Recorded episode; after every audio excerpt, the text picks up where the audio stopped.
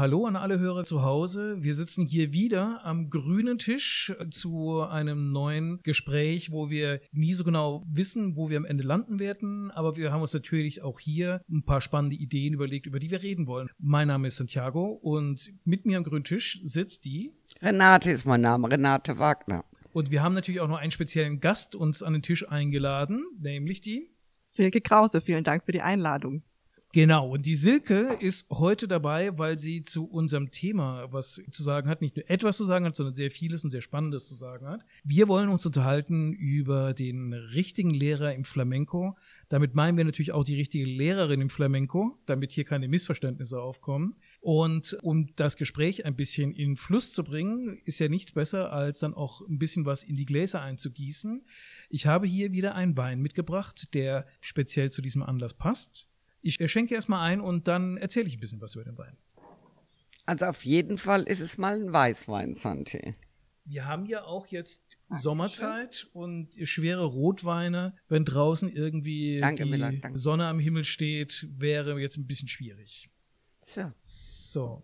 Was wir hier haben, ist ein Uno von dem rheinhessischen Weingut Kaufmann, was witzigerweise von einer Deutschen und einem Schweizer geführt wird. Und der Uno ist ein Cuvée von Chardonnay und Riesling-Wein. Also er vereint unterschiedliche Eigenschaften in sich, um sozusagen dem Trinker so ein ganzes Spektrum, ein ganzes Sortiment an Dingen zu geben, die er sich wünscht. Hat Ich eine freue Hon mich schon. die Honigfarbe, gell? Salut. Salut. Salut. Salut. Mhm. Ja. Santi, gut gewählt. Sehr gut. Und er ist natürlich auch nicht ganz zufällig gewählt, Mhm. weil beim richtigen Lehrer im Flamenco ist auch immer so eine entscheidende Frage, was erwarten sich denn die Schüler von dem Lehrer? Und da kann man eigentlich auch schon fast den Begriff die eierlegende Wollmilchsau fallen lassen, denn nicht weniger wollen die Schüler ja von ihrem Lehrer haben. Naja, es ist halt schwierig, weil am Anfang sind ja immer alle begeistert und die Anfänger werden nicht laut sagen, was ihnen an ihrem Lehrer nicht passt, weil sie es oft auch gar nicht greifen können. Was sagst du, Silke? Ja, das ist, wenn man anfängt, dann hat man dieses große Bild des, oder das Bild des großen Ganzen noch nicht, was man wahrscheinlich auch nie wirklich haben wird. Aber es kommt ja jeder mit seinem Konstrukt her. Also wenn wir eine Klasse haben von 15 Schülerinnen und Schülern, dann haben wir 15 Meinungen, wir haben 15 Vorstellungen und die zu bedienen ist schon eine Herausforderung, auch wenn es sich auf den Flamenco-Tanz konzentriert. Ich kann mich an meine erste Stunde erinnern. Ich war einfach nur begeistert. Und ich glaube, im Nachhinein bin ich dieser Jenny, hieß sie damals, die Jenny Geiler, die hat in Heidelberg Sprachen unterrichtet und Flamenco in der Plöck damals. Und liebe Jenny, falls du uns zuhören solltest, bin dir heute noch dankbar. Auch wenn unterwegs bestimmt. Shoutout Jenny. auch wenn unterwegs ganz bestimmt die Sichtweise auf die Art und Weise zu unterrichten ja bei jedem wächst und dann man ein anderes Bild kriegt. Also ich finde was ganz Tolles, was du gesagt hast, die Begeisterung. Ich finde, das ist auch was Spezielles, was der Flamenco hat, weil da ist ja, wenn man weitermacht und dabei ist so komplex und so vielschichtig und vielseitig und das, was einen hält und immer wieder herkommen lässt, ist, glaube ich, erstmal wirklich die pure Begeisterung. Es muss einen packen. Und da sind wir eigentlich schon bei einem ganz wesentlichen Unterschied, was den Flamenco-Lehrer, die, die Flamenco-Lehrer von dem normalen Lehrerstand unterscheidet. Der Flamenco-Lehrer hat ja meistens nicht eine Klasse vor sich, die da sein muss, sondern es ist eine Klasse, die da sein will. Und im Prinzip ist die Person, die vorne steht, ja das erste Argument, überhaupt sich mit dem Thema zu beschäftigen. Es kommt drauf an. Wenn ich jetzt in die, also in die Ausbildung denke, die Berufsausbildung, die Kathedra, dann ist das schon ein Muss und dann wirst du mal was erleben. Wie sich die Begeisterung von jemand, der bei den fortgeschrittenen Unterricht super gut dabei ist und immer total angefixt und du denkst, wow, wie sich das auf einmal ändert, wenn das so ein Druck ist, dass man das einfach im Ziel erreichen muss.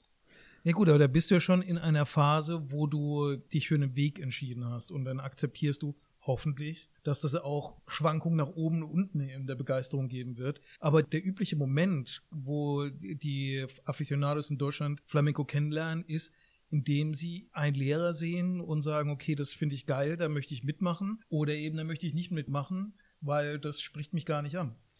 Äh, Ob das mit dem Mitmachen oder nicht mitmachen wirklich immer mit dem Lehrer jetzt zu tun hat, das weiß ich nicht. Was ich euch aus meiner Erfahrung heraus sagen kann, ist, dass diese Schüler, die, ich habe jetzt ein großes Institut, wo viele Lehrer tätig sind, Dozenten, unter anderem jetzt auch die Silke. Und ich habe immer wieder festgestellt, die Anfänger verlieben sich einfach in ihren Lehrer. Das ist so ein bisschen wie im Kindergarten, die Tante. Und da kann auch ich kommen als Vertretung, da werden die sagen, oh ja, das war schon toll, aber die sind einfach verliebt in ihren Lehrer. Wie siehst du das? Ja, ich glaube schon, dass da was dran ist, weil man halt irgendwie, es ist eine Bewegung, ein Dasein mit dem Körper und es ist ja schon auch was ganz Intimes.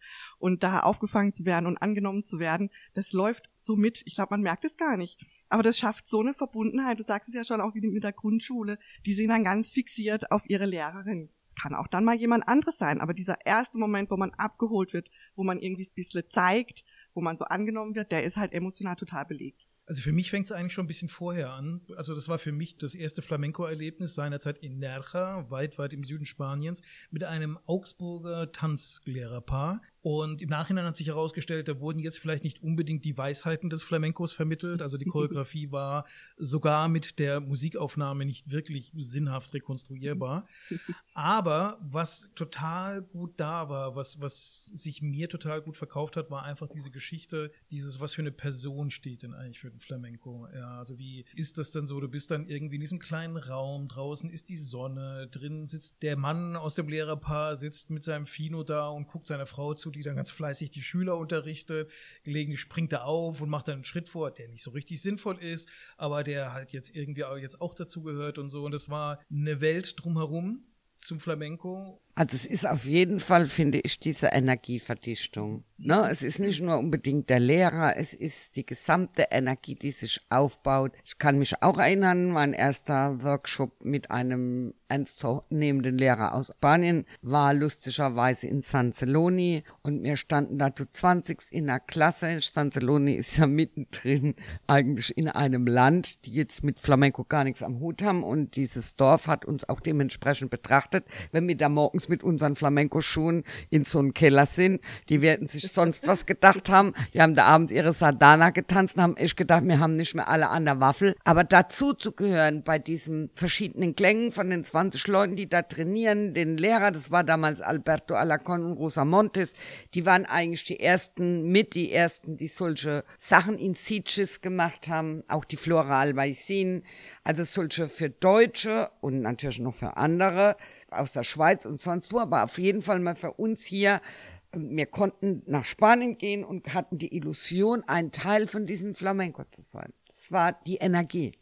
Und das, was aber euch beide verbindet und mich auch, oder ich das ganz deutlich spüre, ist halt dieser entweder die Initialzündung oder der Anfangsunterricht oder ich will gar nicht sagen in den Fortgeschrittenen, aber der Schritt dann in die Kathedra.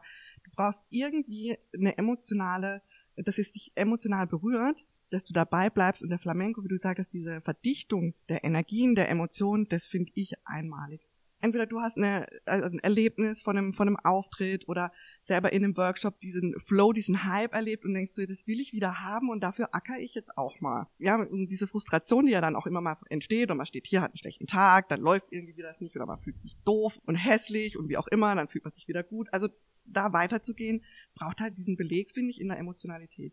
Das ist, kann man es lassen.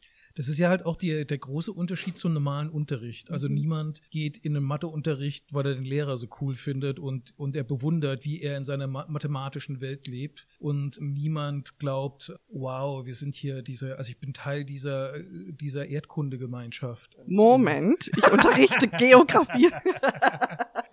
Ja, das haben wir ja noch nicht so ganz explizit erwähnt. Äh, die Silke ist ja Lehrerin. Ja, das heißt, du kennst genau. Äh, die Situation Unterricht mit freiwilligem Publikum, du kennst mhm. aber die Situation auch Unterricht mit mhm. zumindest am Anfang gezwungenem Publikum, mhm. was man ja dann für, erstmal für sich gewinnen muss. Ja, das stimmt. Und der Rahmen ist natürlich gesteckt. Also es ist halt, die Schulpflicht ist da und ich glaube schon, dass der ein oder andere Mathelehrer, die ein oder andere Mathelehrerin da so einen Hype schaffen kann oder eine Bewunderung für eine Kombination und Umgang mit Zahlen oder im Geografieunterricht die Faszination für die Welt. Aber das ist halt dann ein Job des Lehrers, der Lehrerin, die äh, Schüler nicht nur mit Faktenwissen zu beglücken, sondern abzuholen und mitzunehmen. Deswegen gibt es auch, es gibt auch wirklich diese, zu unserer Fragestellung zurückzukommen, gibt es einfach zwei Wege. Ich würde ehrlich gesagt niemand empfehlen, mit dem Flamenco anzufangen, nach Spanien zu gehen und morgens bei Lehrer A von 10 bis halb 12 und bei Lehrer B von halb 1 bis 3, bei Lehrer C von 16 bis 18 Uhr und bei Lehrer D von 17.30 Uhr bis was weiß ich Unterricht zu nehmen. Da müsste ich dringend von abraten. Man braucht einen Stammlehrer, der einem auch die Basic und die Beruhigung gibt. Das ist natürlich trotzdem so, wie es wir hier auch machen und viele anderen Schulen auch. Wir laden natürlich viele Leute ein oder machen Studioreisen und da kommt man aber immer wieder zu seinem Stammlehrer zurück, was ich schon für bis zum gewissen Grad sehr wichtig halte. Aber jetzt kommen wir mal zu den Lehrern, die man sich dann als Zubrot so holt. Es ist so eine Epochenzeit, da ist ein Lehrer für eine bestimmte Zeit der Richtige. Und dann auf einmal denkt man, ja, aber den den ich gar nicht mochte, der wird auf einmal der Richtige. Und den, den ich immer so geliebt habe, da gehe ich jetzt noch aus Treuebonus hin, aber eigentlich bin ich jetzt schon wieder wo ganz anders. Ich finde es auch legitim. Deswegen ist es doch echt schwer zu sagen, was ist denn jetzt der richtige Lehrer im Flamenco oder wer ist der richtige Lehrer im Flamenco. Aber ist es nicht auch eine Frage der Phase? Ich glaube, am Anfang ist, ist diese Geschichte, dass ich diesen Lebensstil erleben muss, ist sehr, sehr wichtig. Und später fange ich als Schüler auch an, die peinlichen Fragen zu stellen, wie ist es denn jetzt eigentlich? Also wo dann plötzlich jemand, der ein klares Fachwissen vielleicht für ein Spezialgebiet zu bieten hat, der kann dann sein, wie er will. Aber ich schätze das, was der mir dann inhaltlich in dem Moment zu bieten hat. Also ich sage, die Frage ist natürlich Nummer eins, Priorität ist Authentizität, ist absolut notwendig. Aber je weiter man kommt und vom Berg runter guckt und nicht mehr rauf, kann man natürlich auch feiner differenzieren, dass Authentizität nicht immer mit langen schwarzen Locken, schmale Taille und alle, alle, ander, ander zu tun hat, sondern dass das auch leise Töne beinhalten kann, aber trotzdem ein Fachwissen, das zu diesem Zeitpunkt, wenn man halt schon weiter ist, dann auch tatsächlich gerade ansteht. Also ich finde dieses Fachwissen im Flamenco, das ist so komplex, da ist es wahrscheinlich dann einfach toll aus einem Workshop, also von den Lehrern, die jetzt von außerhalb kommen, wenn man irgendwann mal denkt, wow, jetzt habe ich die Schritte der Letra, ich habe da jetzt mittanzen können. Und irgendwann interessiert es einmal, was macht er denn mit dem Arm, wo will der denn hin, wenn ich die Schritte denn schon tanzen kann? Und dann denke ich mir so, ja gut, aber wieso macht er jetzt da eine Pause mittendrin im Gesang? Und das, das ist irgendwie je nach Entwicklungsstand und was man selber auch aufnehmen kann, weil es ist, Workshop ist immer, finde ich, für mich eine Überforderung. Sollte es auch sein. Und dann ist es immer eine, eine graduelle, ich habe jetzt nicht mehr den Anspruch, jeden Schritt perfekt tanzen zu können in dem Workshop. Da geht es mir jetzt mittlerweile um was anderes. Also es ist auch so, da muss ich jetzt gleich mein Zitat ja, hier anbringen. Also was auf keinen Fall geht, ich zitiere mal, nichts ist schrecklicher als ein Lehrer, der nicht mehr weiß, als die Schüler wissen sollten. Und deswegen ist es ja ganz, ganz klar, dass wenn wir jemand einladen, die sind solche Upper-Class-Leute, natürlich sind wir dann überfordert, weil die natürlich so viel mehr wissen als wir. Und ich glaube, das gehört dazu. Das ist, ist äh, die Marikiert früher mal gesagt, es wäre wie im Supermarkt. Wenn man Milch braucht, holt man sich nur die Milch und lässt das andere stehen. Ja. Aber das ist natürlich trotzdem für jemand, der hier aus den Gefilden kommt, erstmal so eine auch eine totale kulturelle Überforderung. Es ist eine emotionale Überforderung und das alles auszuhalten, da gehört schon was dazu. Also Renate, jetzt wo du ein Zitat ausgepackt hast und angesichts der Tatsache, dass wir eine abgeschlossene Akademikerin hier am Tisch haben, muss ich dich natürlich fragen, hast du auch einen Quellenbeleg für dieses Nein, ich habe mit Absicht den Quellenbeleg nicht dazu genommen, weil ich hätte es auch umformulieren können. Ich schweige und genieße. Aber Fakt ist, in der Facharbeit hättest du das nicht einbringen Jetzt können. Jetzt siehst du, deswegen schreibe ich auch keine Bücher. und, und da sind wir gerade beim Unterschied zwischen kognitivem Wissen und einer Emotionalität, ja. Also die Kinder bei mir in der Schule, die weinen, weil sie unter Druck stehen und weil sie eine schlechte Note geschrieben haben. Ich habe hier wenig Tränen erlebt, weil man einen Schritt nicht hinkriegt, sondern weil man einfach von der Situation und von dem Input, den man kommt, und zwar auch emotional überfordert ist und dann Tränen fließen die Lehrer, die herkommen, die haben so eine, eine Kraft in sich und in diesen Dunstkreis zu kommen. Ich weiß noch genau im anderen Studio, Tarantos, Joaquin, das habe ich das erste Mal diesen Flow erlebt in einer Remat. Ich werde es nie vergessen und ich will da, ich Ich freue mich immer, wenn ich in diesem Mühe, in diese Nähe komme und das ist auch so eine Form der Überforderung. Aber eine andere, da ging es nicht darum, ob ich jetzt rechts oder links anfange. Da ging es darum, dass ich irgendwie mir einen Horizont eröffnet hat, was die Emotionalität angeht und dass meine Emotionalität auch irgendwo Raum finden kann zum Beispiel und darf, dass ich die mal loslassen darf. Also, das ist was anderes. Aber das ist ja der Unterschied. In der Schule mhm. gibt man dir das Wissen und sagt, wenn du groß bist, wirst du den Kontext dafür finden. Also das, was du jetzt an Trigonometrie oder was auch immer machst, ist, irgendwann wird es mal nützlich sein. Und in, im Flamenco-Unterricht beginnst du ja von Anfang an mit dem Kontext. Das ist ja genau dieser Versuch zu sagen, ich sehe dieses tolle Ding, diese Welt da und mein Unterricht ist ja mein Weg darin, überhaupt zu kapieren, also was, was für Elemente hat dieses Bild, was ist der Kontext von diesem Bild. Und deswegen bist du natürlich irgendwie auch von vornherein klarer an der Emotionalität dran, während ein Schüler im Unterricht erstmal am, am Leistungsdruck dran ist. Weil eine andere Emotionalität aber dabei ich denke, das ja. hat sich total geändert. Ne? Also zu meiner Zeit hast du die Arme in die Hüfte gestemmt und hast Schritte gelernt und Paseos mhm. ohne Arme. Heute ist das Wissen so komplex geworden. Wir haben Flamenco Logic. Die Leute müssen eigentlich in der Mittelstufe schon wissen, was ist eine Remate, was ist ein Sierre, was ist eine Yamada, was ist eine Coletia, wie lang ist die Letra und dann gibt's natürlich aber mit Fug und Recht auch Schüler, die wehren sich da mit Händen und Füßen und sagen, nö, das möchten wir nicht. Jetzt ist die, die Frage an uns Lehrer, also speziell an mich, deswegen habe ich ja Gott sei Dank viele Mitstreiter, weil ich ja päpst, nicht päpstlicher als der Papst bin, aber ich kann niemanden erklären, dass ein Auto irgendwie nur zwei Zylinder hat und dass man den mit der Handkurbel andrehen muss. Weil wir heute andere Autos haben. Ich kann das nicht mehr. Ich kann meinen Unterricht nicht so runtersetzen im Flamenco, als dass ich nicht ganzheitlich direkt jemand in die Wahrheit bringe.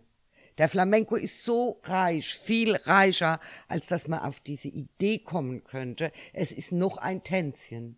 Da sind wir ja auch genau bei dem Punkt, dass im Flamenco die meisten Lehrer ein bisschen auch Gefangene ihrer Generation sind. Ich sehe das immer bei manchen Flamenco-Lehrern, wo du genau merkst, die haben selber ihren Flamenco gelernt in einer Zeit, wo du im Unterricht nicht intensiv mit Kante gearbeitet hast wo du wirklich noch in diesem alten Bild drin warst. Wir haben eine Choreografie und das ist mechanisch mit den Füßen unter Kontrolle zu kriegen, nicht einfach. Und das lernen wir hier und ah, irgendwann kommt dann der Sänger aber dazwischen. Dazu. Wenn ich dir sage, dass ich ja von Tuten und Blasen keine Ahnung hatte, was den Gesang angeht und jede Choreografie von der Marikia war für die Standardgesänge hundertprozentig passend. Die hat mir damals die Freiheit gegeben, das nachzuarbeiten. Und das macht die, die, die, die Tatjana oder die Marike, die können dir jede Letra singen, von oben bis unten, von rechts nach links. Die brauchen eigentlich gar keinen Sänger. Und wenn ich an Pilau und Andres denke, mm, ja. also ja. die brauchen doch keinen Sänger. Ja, die ja aber, aber, wir reden hier über spanische Sänger. Ich rede von äh, Lehrer, Lehrern, die in Deutschland unterrichten. Du, ich sag dir mal, die, die Merse kann dir alles Mögliche singen. Die Susi hat unter Petro Viscomi angefangen zu singen. Reden, das ja, ist, genau. äh, die Silke singt, die Corinna singt, ich singe. Das ist das eine ist Mercedes Pizarro, hundertprozentig Spanierin, das andere Azucena Rubio, auch bisschen die hat sich aber lange gewehrt, aber jetzt singt die auch alles. Also der, deine Argumente gehen ehrlich gesagt in die Richtung, dass Leute, die mit Spanien eine gute Verbindung haben, tatsächlich einen leichteren Weg dazu haben und dass Leute, die lange unter deiner Fuchtel gestanden haben, total überraschend auf die Idee kommen, dass Kante im Unterricht irgendwie wertvoll sein kann. Nein, also was ich eigentlich nur einen Appell machen will, da brauchst du nicht bei mir als Schüler aufdotzen und du brauchst dir auch nicht in die Karte trauen, gar nichts. Das kann jeder andere genauso. Der Petrovis Komi ist erreichbar über online, kannst du ja, ein absolut. Studium machen. Ja, also das ist, das ist natürlich auch festzuhalten. Man kann da Abhilfe schaffen, aber Fakt ist, dass viele Lehrer halt eben so ein bisschen eine Zeitkapsel von dem sind, was sie gelernt haben. Das geben sie weiter und dann halt eben auch manchmal mit den Dingen, die zu ihrer Zeit so noch nicht präsent waren. Du kannst waren. doch nicht stehen bleiben. Danke, ich wollte nämlich gerade sagen, also das sind ja zwei Seiten. Die eine Ey. Seite ist die Lehrerseite, die andere ist die Schülerseite. Und die Frage ist, wie verhält man sich, also jetzt wirklich Mann klein geschrieben, als Lehrer, als Lehrerin, wenn man ein gewisses Niveau, ein gewisses Können erreicht hat, innerhalb der eigenen Zeit, bleibt man stehen oder holt man sich weiter Input und nicht nur Input im tänzerischen Sinne, weil man lebt ja auch weiter, man entwickelt sich ja auch weiter. Das ist ja auch nochmal sowas. Ja, dass eine Emotionalität, eine andere Facette bei dir rauskommt, dass du im Privaten eine andere Situation hast. Das schlägt sich, finde ich, im Flamenco nieder und zwar emotional.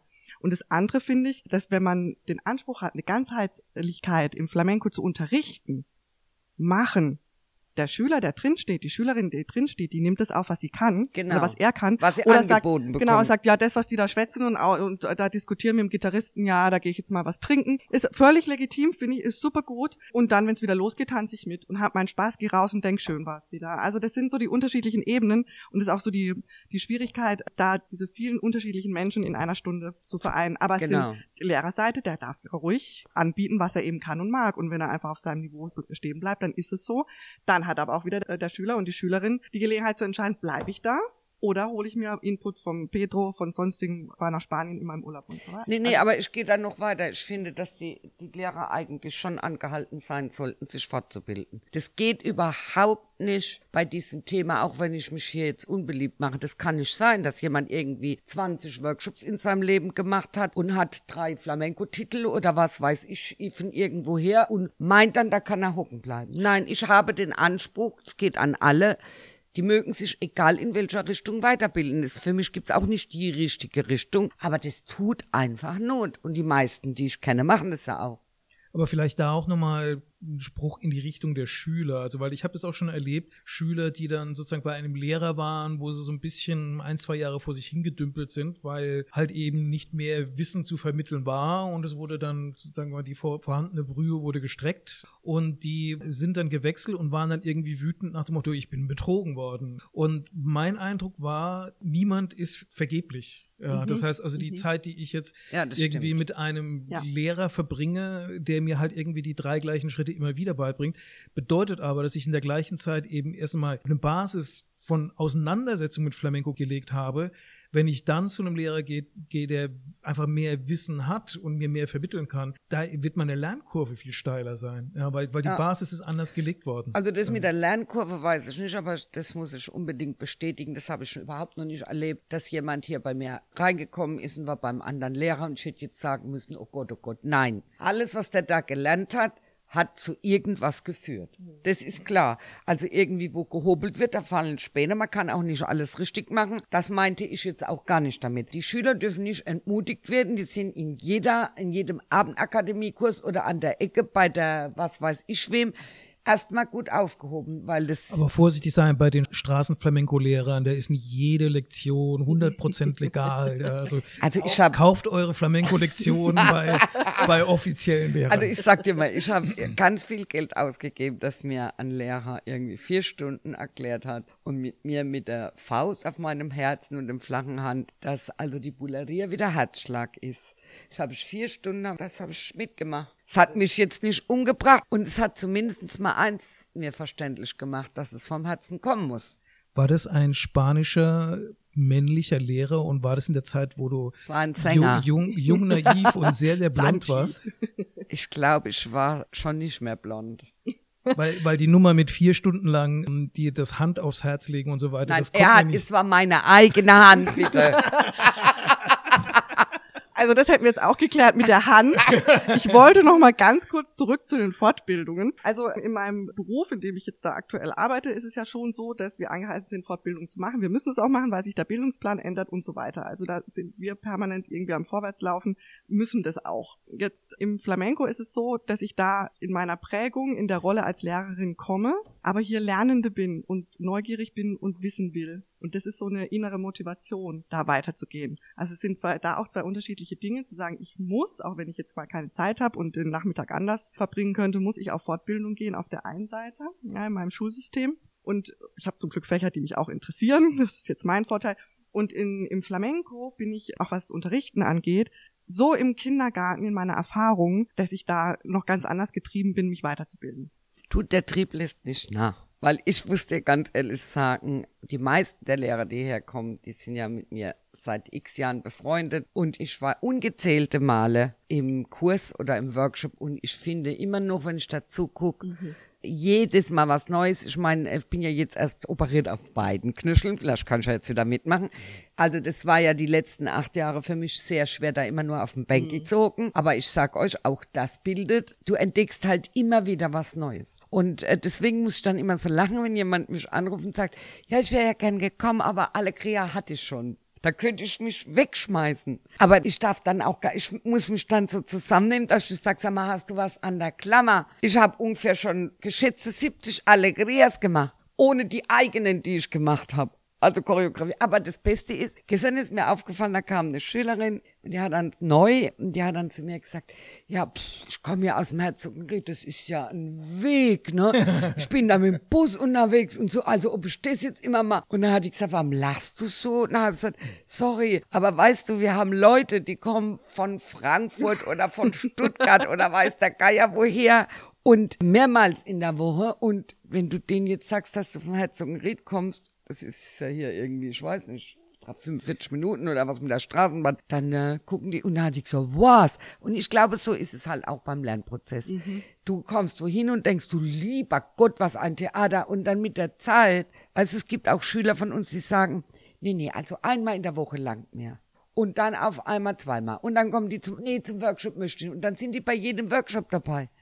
Ich meine, wir haben äh, Leute, wir haben, wir haben ja hier wirklich Schüler, sind elf Stunden in der Woche, machen jeden Workshop und die sind nicht in der Kathedra. Mhm. Aber ich glaube, beim Unterricht nehmen ist auch so ein bisschen die Frage, also genau wie du gesagt hattest, dass jeder Lehrer auch mal in eine andere Phase kommt, wo Dinge wichtiger werden, wo er sich auch vom Leben her verändert und so. So geht's ja den Schülern auch. Ja. Also wenn ich jetzt zum Beispiel mal meine Beziehung zu den Tangos nehme, ja, die Tangos, Leute, die in Mannheim unterwegs sind, werden es wissen, das ist der Palo, mit dem man anfängt. Und wenn man schon ein bisschen länger dabei ist, liegt der Ewigkeiten zurück. Und dann hat man sich in Wunderwelten, Solear, Segueria und so weiter reingearbeitet, wo alles irgendwie total äh, differenziert ist, schwer zu fassen, super emotional. Und dann kommt es einem auch mal eine Zeit lang ein bisschen schlichter vor, Tangos. Das ist ja das, was ja dann bei größeren Auftritten dazu verdammt ist, das Gruppenstück zu sein, damit da niemand überfordert ist. Und was jetzt passiert ist, ist jetzt in der Lockdown-Zeit im Theoriekurs mit den Kante-Analysekursen, wo man dann gesehen hat, hm, mit mir mit dir. Wir hatten es ein paar Mal schon hier im, im Podcast, aber nochmal, um hier die Abhängigkeitsverhältnisse klar zu machen. Ja, die Renate ist meine Lehrerin. War dann dieser Moment erreicht, wo da so plötzlich so dieses Bewusstsein da war, hm, das ist dieses Wechselwirkung von, von Kante und Choreografie ist jetzt nicht einfach so, dass der Sänger irgendwie begleitet und gelegentlich hält er die Klappe oder so, sondern da ist wirklich eine Energie da, da und man kann da was entwickeln plötzlich ist es mit den Tangos wieder spannender geworden. Und plötzlich ist dann ein Anfängerkurs Tangos ist hochinteressant, weil du eben auch die Zeit hast, dir anzugucken, was würde da jetzt der Sänger machen? Das ist jetzt nicht mehr nur einfach irgendwie eine Yamada machen, sondern wie passt es zu dem, was dann ein Sänger da singen würde? Und plötzlich ist die Lektion, die vorher locker 15 Jahre uninteressant war, wird plötzlich sehr, sehr interessant. Ja, das ist halt, die Tangos sind Chamäleon, ne? Äh, definitiv, weil du kannst mal die Karte draus fragen, auch die, die kurz vorm Titel sind, nach 15 Prüfungen, die werden dir sagen, die schwerste Prüfung und der schwerste Palo sind die Tangos de Granada, fragst du nur mal. Das Problem ist, du kannst sie ja voll rausnehmen, das heißt, du machst sie ganz statisch. Also da geht's mehr um die Struktur, da geht's um so angelegte rudimentäre Passeos, nee, Passeos noch nicht mal, Margache und Füße, Füße, Füße, Füße und Yamadas und Energie und vor allen Dingen die berühmte Lokomotive. Dann kommt aber zum Beispiel eine Carmen Ledesma. Die hat ja den Style von Sevilla. Dann denkst du, fängst noch mal von vorne an wenn du jetzt eine De Triana oder was gesungen kriegst und übst es bei der. Dann kommt der Miguel Vargas, der einen ganz speziellen Style hat mit den Tangos de Titi, wo du denkst, Herrschaftszeiten, jetzt kann ich schon wieder keine Tangos. Und dann kommt zum Beispiel die Pilar aus Jerez, guck dir mal an, wie die Tangos, dann denkst du, alles klar, von vorn. Und dann kommt die Juana und du denkst, okay, ich gehe. Morun. Silke, sag mal, was sagst du dazu? Oder? Ja, ja, absolut. Tangos, das war der erste Tanz und äh, den, der war sehr statisch und ich finde es immer noch sehr schwierig, überhaupt da eine Linie zu finden, wie man das äh, oder wie ich das tanzen soll. Und mir ging es jetzt gerade vor kurzem so mit der Solia Popularia, die ich getanzt habe, die ich trainiert habe, die ich geackert habe, die ich abgelegt habe.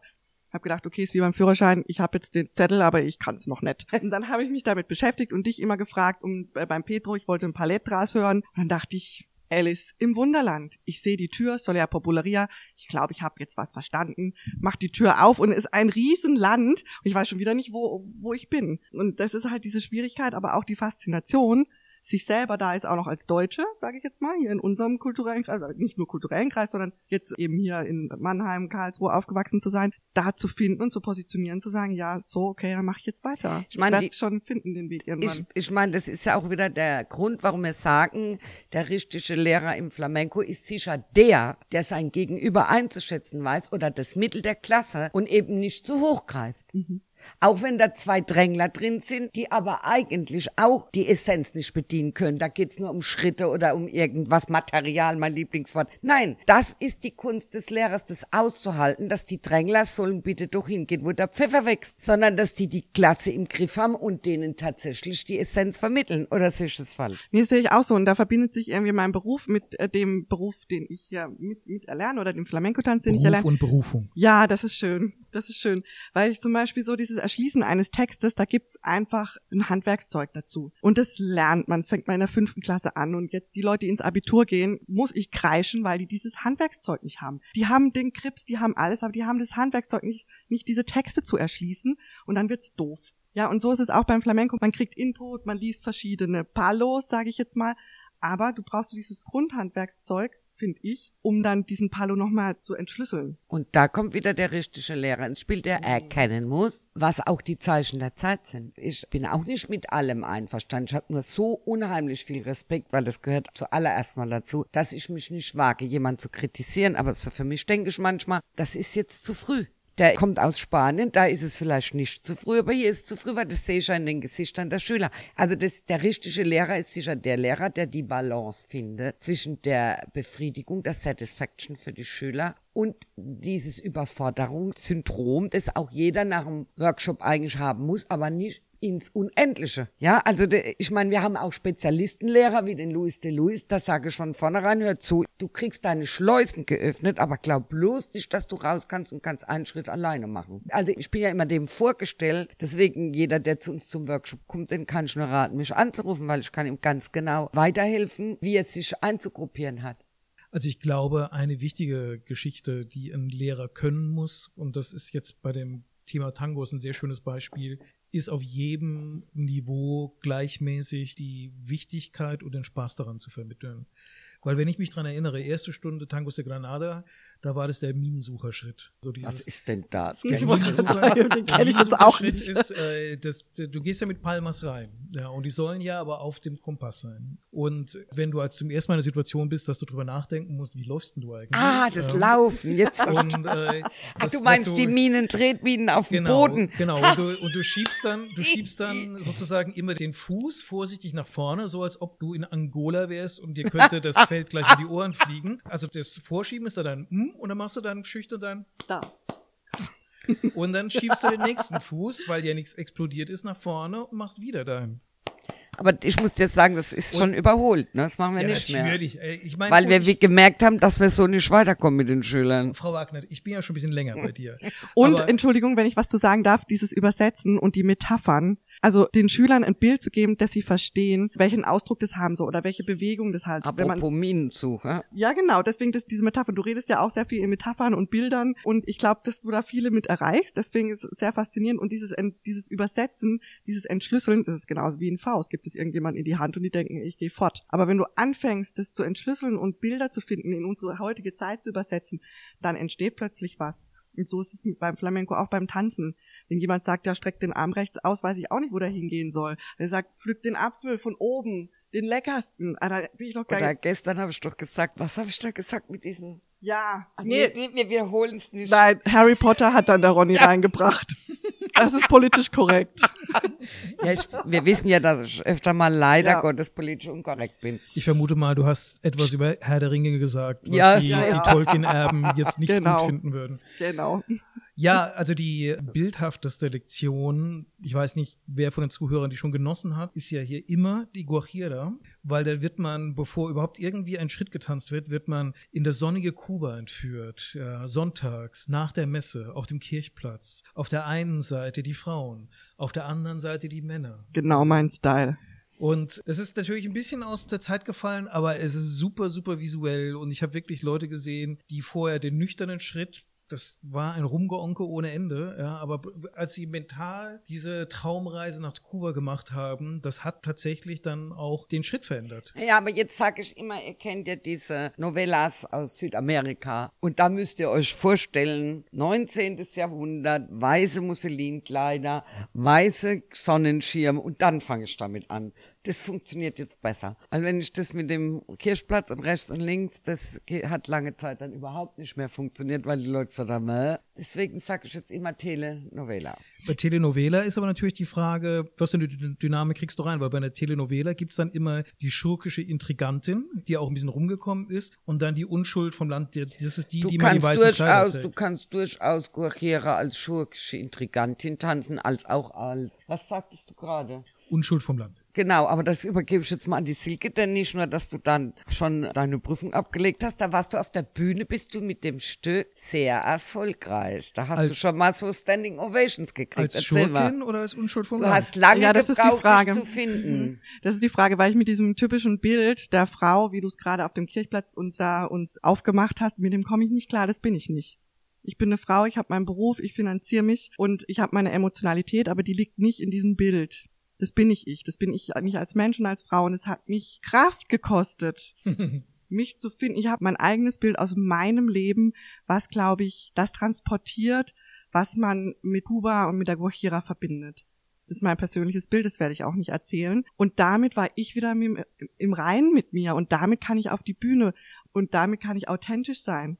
Ja, äh, es ist halt, da sehen wir wieder, dass eigentlich hinter diesen Pallus auch total die Kultur steckt. Also ich bin ja wirklich ganzes Gegenteil von dem Kirchplatz, ne? Also wenn wäre ich der Chef vom Kirchplatz und würde die Frauen zum intellektuellen Zirkel einladen, die Männer müssten die Büsche schneiden, also jetzt mal ganz ehrlich. Aber durch das, dass ich so lange in Spanien unterwegs war und einfach diese Mentalität dort halt zu Hause bei den Leuten erleben durfte, also nicht nur im Workshop, sondern in den Familien gelebt habe, kann ich mich das super gut, weil ich es ja live erlebt habe, dass ich gedacht habe, das kann nicht sein, dass diese Göttin, die zehn Musiker da rumscheucht, jetzt auf einmal eine andere Person ist und der Mann, der für mich ehrlich gesagt nett ist, aber das war's dann, der ist hier irgendwie der geheime Chef. Wenn du das so lange erlebst, ist es für, für mich ist es überhaupt kein Problem, mich da reinzufinden. Und der Hammer ist, ich musste ja diese Guajira viermal wiederholen. Und zum Schluss war bei der Marikia, ich glaube, regular, weil die hat dann einfach keinen Bock mehr gehabt. Die hat alles probiert, ich habe es dann mit einem Partner getanzt, wurde auch nicht besser. Also ich habe das überhaupt nicht verkörpern können. Und als ich hier, das war mein Graus, als ich mit der Kathedra angefangen habe, also dass ich hier Leute ausgebildet habe, habe ich gedacht, oh Gott, jetzt kommt die Guajira und wie soll ich eine gute Lehrerin sein? Also selbst der Joaquin Ruiz hat gesagt, wer hat diese Choreografie gemacht? Und alle haben gesagt, also das, das gibt's ja nicht, wie du dich mit dem Fischer bewegst und wie du das erklärst. Und ich habe gedacht, ja, was ist denn passiert? Und es ist nur passiert, weil es so lange hat's gedauert, bis ich diese Kultur zumindest mal so ein bisschen rudimentär begriffen habe. Und jetzt kommen wir wieder zu dem richtigen Lehrer. Da kommen wir zu dem, was wir vorhin gesagt haben. Zu viel Authentizität oder, nee, nicht Authentizität, aber zu viel Lehrer. Ja, Zu viel Ritano, und, äh, das verträgt auch nicht jeder Schüler. Das braucht auch seine Zeit. Dann ist dieser Lehrer, den du anbetest, wo du denkst, oh Gott, ich gehe nur zu dem, der ist für jemand anders ein Graus, da muss da wegrennen. Also ich habe da eine andere, ich glaube auch nicht ganz unwichtige Lektion draus gezogen, und zwar die Grenzen von Vermittelbarkeit. Wenn ein Lehrer ein gutes Modell gefunden hat, um 95 Prozent seiner Schüler bei einer Choreografie genau in die richtige Richtung zu bringen, gibt's eben die 5 Prozent, für die ist es die völlig falsche mentale Richtung. Die können zwar dann immer noch die Schritte annehmen, aber die müssen dann letztlich dann auch diesen Sprung machen zu sagen, was ist mein Bild dazu? Und umgekehrt nicht jeder Lehrer wird dann letztlich bei jedem Palo, bei jeder Choreografie wirklich die optimale Besetzung sein. Und ich muss sagen, ich habe dich ja auch gesehen, Guajira im Paartanz mit einem sehr freundlichen Tanzpartner. Die Rollen waren sehr umgedreht. Das war, war nicht, was so im Drehbuch eigentlich drin stand. Und das war einfach nur, weil Es die hat- Person so war. Es hat auch, mit, nee, es hat, es hat wirklich damit zu tun gehabt, dass ich diesen kulturellen, das darf man einfach nicht unterschätzen. Ein guter Lehrer muss einfach so viel Erfahrung haben in der Kultur, dass er das vermitteln kann.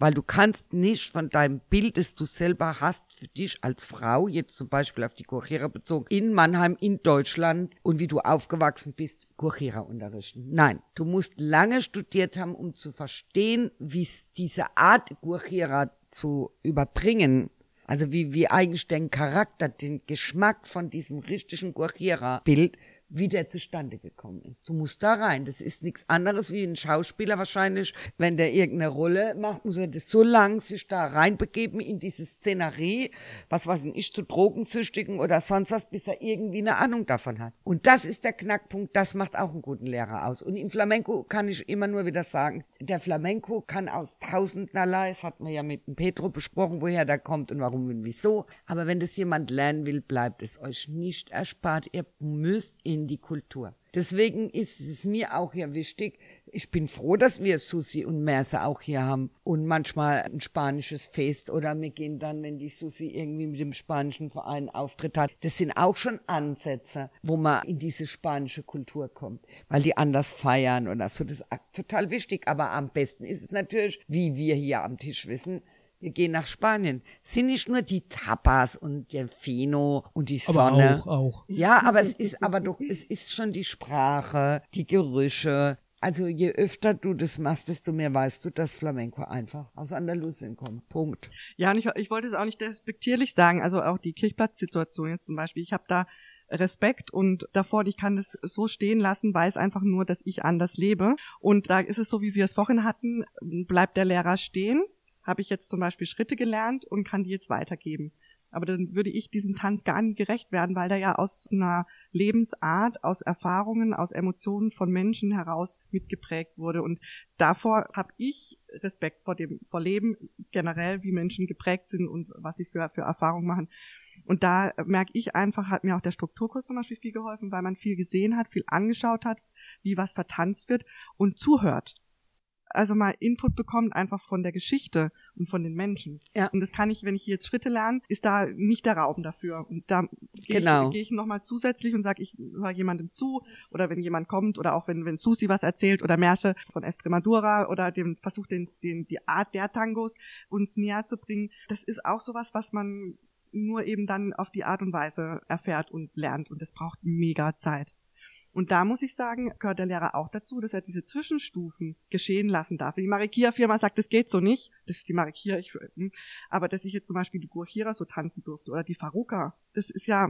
Ja, aber es ist ja normal. Also ich meine, die Marikia, du, du, hast die Prüfung bestanden, obwohl der schon klar war, dass du noch irgendwie 30 Mal damit auf die Bühne musst. Aber wenn es klappt, klappt's ja vielleicht jetzt noch. Das kommende Jahr werdet ihr ja auch sogar in Spanien, in Granada im Tablao arbeiten. Und da wirst du mal sehen, wenn du mit anderen auch arbeitest, mit Leuten von dort unten, wie sich nochmal dein Bild total verdichtet. Ja, wie, genau, wie der Horizont groß wird. Und das filtert man wieder durch sich selbst. Du sagst, wo, wo stehe ich denn dann? Was mache ich denn dann da draus? Und dann wird's vielleicht, ja, der Horizont wird größer.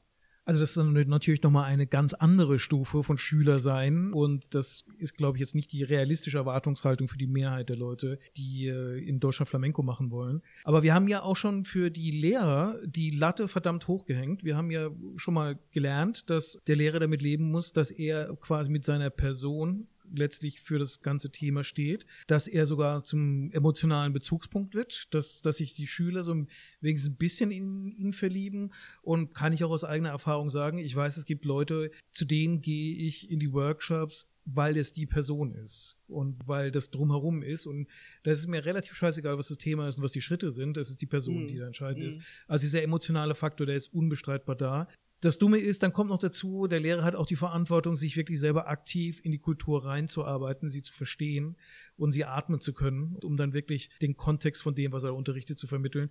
Wir haben also noch gar nicht von dem ganz banal Handwerklichen geredet, sprich tatsächlich seine Schritte zu beherrschen, tatsächlich die Arbeit mit der Musik zu beherrschen. Also das ist ja dann quasi noch garantiert dazu. Da stellt sich doch die Frage, an welchem Punkt soll man denn so verrückt sein und zu sagen, ich will tatsächlich selber Flamenco unterrichten? Was für Zutaten muss ich denn in mir haben oder zumindest die Ansätze dazu, um zu sagen, okay, das wird nicht jetzt zur Peinlichkeit für mich und zur aktiven Körperverletzung für andere, wenn ich mich da vorne hinstelle und gebe Flamenco-Unterricht. Also ich fange mal jetzt an, ich kann ja nur sagen, unter den Blinden ist der einäugige König. Also ich meine, hallo, es gibt so viele Leute, die stellen sich einfach nach drei Kursen hin und sagen, ja, es kann ja nicht so schwer sein, ich mache da jetzt Flamenco-Unterricht und der findet bestimmt auch so ein paar, die das toll finden. Nichts dagegen. Ich glaube, da ist die Spannbreite halt weit und der Leidensdruck ist eher für die von außen Zuschauenden hoch als für unbedingt die Schüler. Im Blindeshund finden können, wie sagt der Ernst immer, jeden Morgen steht noch ein Doofer auf. Ja, ich weiß nicht, ich, ich kann es irgendwie schlecht einschätzen. Ich kann da nur von meiner Erfahrung sagen, dass ich da, mich hat irgendwas getrieben. Ich wollte wieder vorwärts marschieren und hab, es fing ja bei der VHS auch an in Karlsruhe und hab geguckt, ob die Flamenco haben. Nein, okay, alles klar. Dann habe ich Renate gefragt. Ja, guck halt mal. Und dann habe ich mich da beworben und dann plötzlich ging das los. Nicht so, ah, Panik, was mache ich denn jetzt? Und äh, also ich zu meinem, zu der Zeit und jetzt auch noch brauche halt dann den Support. Also ich will das lernen und mir macht Unterrichten Spaß. Ist es eigentlich anders, als Flamenco-Lehrerin seinen ersten VHS-Kurs zu machen oder als Referendarin den ersten Unterricht im Alleinflug zu machen? oh, ich dachte, du vergleichst mich jetzt als Lehrerin. Als Referendarin, das war eine harte Zeit und es war echt eine Scheißzeit. Mhm. So, da ist es das Flamenco, war echt eine Scheißzeit. Die Flamenco-Referendarzeit ist besser, ne? Ja, und es ist eine Stunde, die ich da gegeben habe und nicht in der Woche zehn und ja. ich werde nicht ständig beobachtet und bewertet. Und vor allen Dingen nicht negativ bewertet. Ja gut, das ist natürlich auch spannend. Das ist ja, wenn man mal in dieses Lehrersystem reingeht, bei mir läuft ja immer eine Metaebene ab. Also wie spricht jemand mit jemandem? Wie geht jemand mit jemandem um? Jemand, der bewertet und jemand, der bewertet wird, das ist höchst spannend. Und ich wurde auch zum Teil besprochen auf eine Art und Weise, wo ich denke, danke, dass ich es erlebt habe. Es war ein Scheiß. Ich werde es niemals in meinem ganzen Lehrerdasein so machen. Es geht nicht. Du kannst die Leute nicht so runterfahren ja. lassen und nicht so in einer Prüfungssituation so auflaufen lassen. Das hat mir auch was gebracht. Ich brauche es nicht ständig, die Erfahrung. Und im Flamenco, also ich würde sagen, das Referendariat wegen diesem Leistungs- und Prüfungsdruck. Also da war ich jetzt wirklich in einer tollen Gruppe, wohlwollend. Da kannten welche Flamenco gar nicht, also nur von, von Urlauben.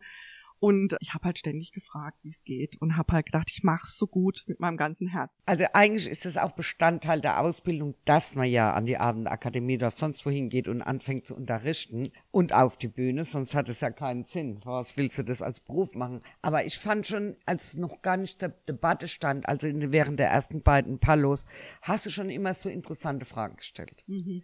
Da war mir das eigentlich schon klar. Und als du angefangen hast zu unterrichten, hast du noch konkreter gefragt und kamst während deines eigenen Unterrichts sofort drauf, was nicht stimmt. Und das hat mich auch dermaßen überzeugt, dass du jetzt auch hier unterrichtest. Und du siehst ja auch, du hast schon eine Fanclub und eine Anhängergemeinschaft und du wirst noch mal ganz schön weit kommen, weil ich glaube, diese Liebe zu diesem, dass man jemand was beibringt, von dem man auch so begeistert ist und das man lebt, das gibt dir Flügel und öffnet dir die Tür, oder nicht? Doch schon und vorhin ging es ja auch darum, um den Vergleich zwischen diesen Lehrerarten. Ja. Und ich bin halt sehr geprägt von meinem Beruf, den ich unglaublich gerne mache und ich will kein Humbug da veranstalten. Weil die Kinder sind im Alter, die reflektieren nicht alles. Die merken emotional, wenn es unruhig wird, machst einen scheiß Unterricht, weil du die Leute nicht mitkriegst. Und das steckt in mir komplett drin, dass ich mich selber dann immer diese Metaebene, in welcher Phase des Unterrichts bin ich gerade, wo will ich hin? Ich gucke, wenn ich die Kapazität habe, in die Gesichter, sind die dabei oder nicht? Also da geht bei mir geht da wahnsinnig viel parallel ab. Ich weiß nicht, wie es bei anderen ist, weil ich aus diesem Beruf komme. Aber du bist doch jetzt in der Schule in der Situation, dass du quasi etwas unterrichtest, wo du sagst, habe ich ausgelernt, also inhaltlich, Deckel drauf. Ja, ich, ich Nein, Du meinst, in Erdkunde entstehen neue Länder, die du nochmal irgendwie kartografieren musst? Der Bildungsplan steht und es gibt bestimmte Themen, das ist auch nochmal ein Unterschied, es ist schön, dass du das sagst, zum Flamenco, weil es gibt bestimmte Themen, die habe ich zu unterrichten und bestimmte Kompetenzen, die habe ich zu unterrichten und zu gucken, dass sie so gut wie möglich an die Schüler kommen. Nach zwei Jahren geht's weiter. Klar ist es so ein Spiralcurriculum, aber es ist nicht diese Freiheit, dass man, klar, natürlich fängt es mit dem Handwerkszeug an, wird immer abstrakter, das hat mit der Entwicklung der Kinder zu tun, aber es ist was ganz anderes. Also ich habe da nicht ausgelernt, weil ich sitze immer vor einer anderen Lerngruppe. Ich habe schon denselben Inhalt. Es geht mir nicht darum, dass ich die Bundesländer jetzt wieder auswendig lernen muss, sondern es geht darum, wie bringe ich die Bundesländer an die Kinder oder Prozesse. Ich sag nur Klima. Also brauchen wir nichts mehr sagen. Das, da verändert sich ja auch was und ich habe immer eine andere. Ich könnte sagen, bei Klima wandelt sich der Lehr Lehrstoff permanent. ja, zum Beispiel und es wird immer mehr geforscht und entdeckt. Also ich habe im Aber das Lebtag Thema wird immer heißer. Nicht, ich habe im Lebtag nicht ausgelernt, auch nicht was die Literatur angeht. Also da ist immer Schwerpunktthemen ändern sich, Sternchenthemen Themen im Abitur ändert sich. Man ist immer am Neuentdecken. Und es ist genau toll. So toll wie im Flamenco ja. auch. Ja guck mal, ähm, ich habe hier einen anderen Gitarristen sitzen oder einen anderen Sänger für meine, ich habe eine Tarantus-Choreografie, kommt anderer Sänger, singt anders Tarantus. Mhm. So, was machst du denn jetzt? Hat eine ganz andere Letra, kann nur die. Da muss ich die aber können, damit ich das ganz schnell in einer unteren Mittelstufe auf den Punkt bringe. Natürlich könntest du zu dem Sänger sagen, hör mal zu, du musst einfach so singen, wie wir es tanzen. Es geht jetzt nicht anders. Aber wenn der sich sperrt, was mir auch schon passiert ist, bleibt dir gar nichts anderes übrig, wie dies äh, so zu adaptieren, dass die Schüler nicht in Ohnmacht fallen, sondern äh, eine Bewusstseinserweiterung, was heißt eine Bewusstseinserweiterung, ist vielleicht hochgegriffen, einfach eine, eine Information, eine Zusatzinformation zu bekommen, die sie verkraften und wo sie herausgehen, machen, aha, Und wenn dann wieder der andere Sänger kommt, der irgendwie so quadratisch praktisch gut Ritter Sport, dann denken die, oh, das ist echt angenehm, aber ich könnte jetzt auch mit der Schleife mehr leben. Flamenco verändert sich ja, also mit jedem Gesang, mit einem Ton von der Gitarre, wo der Gitarrist dem Sänger auf der Bühne ist es so, gibt dem anderen Vorlauf, dann singt er was in einer anderen, anderen Bogen und äh, du musst eigentlich die gleiche Figur, das gleiche Passeo vollkommen anders interpretieren. Das ist die Kunst. Also was ich jetzt ganz interessant finde, ist, ihr habt beide darüber gesprochen, über diese ständige Wissensverfeinerung oder Wissensaktualisierung, die man machen muss. Was mir aber aufgefallen ist, so über die letzten 20, 30 Jahre, dass auch ein ganz wesentlicher Punkt ist, von wegen seinen eigenen Unterrichtsstil immer wieder neu zu erfinden. Wir haben ja schon festgestellt, die Renate ist meine Lehrerin. Als ich zur Renate gekommen bin, hat sie natürlich als Person für den Flamenco gestanden aus den tiefen andalusischen Wurzeln, die in Mannheim liegen. Man weiß es nicht genau wie. Aber was mich damals dabei gehalten hat und was der Reiz war, war, dass es ein sehr testosterongetriebener Unterricht war. Das Lieblingskommando war da seinerzeit Kalaschnikow, gleitet mit ein bisschen Pantomime mit dem Baston, ja, also ein bisschen gewalttätig. Aber das hat eine, eine andere Art von Atmosphäre geschaffen, die ein normaler Tanzunterricht gehabt hätte. Und das war gut aber es war auch begrenzt. Ja, und da, da gab es Evolution. Es gab einen Timo Lozano, der Lockerheit nach Flamenco Mannheim gebracht hat. Eigentlich, eigentlich eher der Miguel, findest du nicht? Nee, der Timo war der Erste, der Miguel noch mal ganz stark, aber der Timo war der Erste, der dieses vollkommen wilde Konzept, ihr dürft Spaß haben im Flamenco, das mhm. war wie, wie Quantenphysik, so wow, es, etwas kann gleichzeitig sein und nicht sein. Und so gab es immer wieder neue Stufen, wo dann plötzlich irgendwie, mir ist jetzt scheißegal, wie ihr die Schritte macht, der, der Satz ist nie gefallen, aber es ist jetzt nicht so wichtig, wie die Schritte sind, wir machen es jetzt auf den Kante. Darauf muss es funktionieren. Und es gab immer diese Evolutionsstufen, es gab andere Formen, wie du es erklärt hast. Und diese Evolution, wage ich mal zu behaupten, hat das ganze Thema für Lehrerinnen und auch für die Schüler immer wieder frisch gehalten. Ja, aber es hat natürlich auch den Hintergrund gehabt. Eigentlich der Haupthintergrund ist, dass ich immer unter der Supervision stand weil ich das so wollte, von der Crème de la Crème im Flamenco. Die haben mich aufgenommen, die haben mich bei sich wohnen lassen, die haben mich zu den Familienfesten mitgenommen und die haben mir ihre Sekretos vermittelt. Das kannst du dir mit Geld nicht kaufen. Ich meine, ich glaube, ich bin die einzige Person, die noch nie im Leben bezahlen hat müssen für ihre Ausbildung. Das muss man sich mal wirklich reinziehen. Ich weiß nicht, was die Leute in mir gesehen haben, aber ich wurde weitergereicht, hatte das Glück und die haben sich das angeguckt und haben irgendwas gespürt. Und ich habe aber diesen Respekt behalten. Egal wie alt die sind und egal, ob die jetzt einen antiquierten Stil haben oder einen modernen, was ich ja im Flamenco sowieso dämlich finde, diese Eingliederung. Das sind immer noch meine Meister und die werden mich immer beeinflussen und die gucken sich auch manchmal was an oder ich frage die was und dann sagen die mir einen Satz und da ist eine Pinzelada drin, wo ich denke, okay, das habe ich noch nicht gemacht. Also das Wissen von denen ist einfach unerschöpflich. Und das sollte man nicht unterschätzen, wenn man immer auf der Suche ist nach schneller weiter, noch neuen Lehrer, moderner, jünger. Kannst du nicht mal den holen? Hol doch mal den, wo ich immer denke, hallo, hey, das ist ja eine Wiese, die, die unbegrenzt ist. Sie hat keinen Zaun, so, wenn du jetzt die Kamledes mal angenommen nimmst. Sie hat keinen Zaun. Du weißt noch nicht mal, wie weit die Wiese geht. Du willst schon die nächste. Und ich meine, dass wir diesen äh, Militärton da nicht mehr haben können, zu dem ich mich oft zurücksehne, ist, äh, das hat sich mit dem Internet geändert. Ne? Also das muss ich ganz ehrlich sagen, so segensreich es auf der einen Seite ist, die Social Media und Internet, so schwierig ist es halt, weil jeder Pampel kommt, hat kein Wissen, aber liest sich irgendwas an und bombardiert dich damit und du, du, du denkst, wenn ich auf Augenhöhe mit dir darüber mich unterhalten wollte, müsste ich mich flach auf den Boden legen. Aber das kannst du dem Menschen ja nicht sagen, weil das hat er bei Wikipedia gelesen, dann hat er die und die auf dem Video gesehen, was was ganz anderes ist, wie wenn du jemand live im Theater siehst. Und das ist natürlich so, hat sich das natürlich auch entwickelt, ne? Das war aber genau bei einer fast schon klassischen Frage bei, zum Thema Lehrer im Flamenco. Inwieweit muss dann ein Flamenco-Lehrer, Lehrerin so etwas eine Rolle haben wie der Guru in Indien? Also dieser, dieser persönliche Fokus für dich, wo du einfach erstmal alles von denen nehmen solltest, ohne es groß zu hinterfragen damit er in dir was bauen kann. Und das Ziel von dem Guru wiederum Das ist, dass, dass er dich besser, besser hinterlässt, als er Zau- selber das ist. Zauberwort heißt Selbstvertrauen. Je mehr Selbstvertrauen du hast, desto mehr Vertrauen kannst du in eine andere Person haben, ohne die zu hinterfragen. Du wirst es schon merken, wenn der dir Käse verkloppt. Aber das Problem ist immer, es gibt immer weniger Leute mit so einem ausgeprägten Selbstvertrauen und die haben dann eine Unsicherheit und dann wollen sie das nachgucken. Weil wenn, wenn ich jetzt die Silke nehme, die guckt sich alles an, die ist noch nie gekommen und hat mir irgendwie das alles in Frage gestellt. Nee, die hat, die guckt sich das überall an, damit sie noch mehr Input kriegt. Aber die, die stellt nicht äh, das Grundsätzliche in Frage. Weißt du, was ich meine? Ich übergebe mal gerade. Ja, weil ich muss jetzt gerade nachdenken wegen diesem unreflektiert annehmen. Da hatte ich jetzt gerade einfach ein Problem damit, weil das, das geht bei mir so nicht. Selbstvertrauen, das fand ich jetzt auch total spannend, was du gesagt hast, und Vertrauen. Also ich vertraue meiner Ausbildnerin und ich stelle aber Fragen und ich möchte Fragen stellen dürfen. Weil wo soll ich die denn hinbringen? Und das stärkt auch mein Selbstvertrauen. Ich muss meinem Lehrer glauben, meiner Lehrerin glauben, dass es so recht ist und wenn ich zweifle, dann frage ich. Dann setze ich mich auseinander. Ja, du musst ja fragen. Und das ist in der Schule auch total krass und manchen nervt es auch, äh, manche Lehrer. Und ich denke nur so, ja, ein Fünftklässler, wenn der was hinterfragt, dann soll er mich fragen. Ja. Der hat sein Recht dazu, das ist gut. Und aber ich möchte ihm das Vertrauen schaffen, dass ich, ich habe schon den Metaplan, wo wir hinwollen, den hat der ja nicht. Das muss er mir schon glauben und vertrauen. Das meinte ich.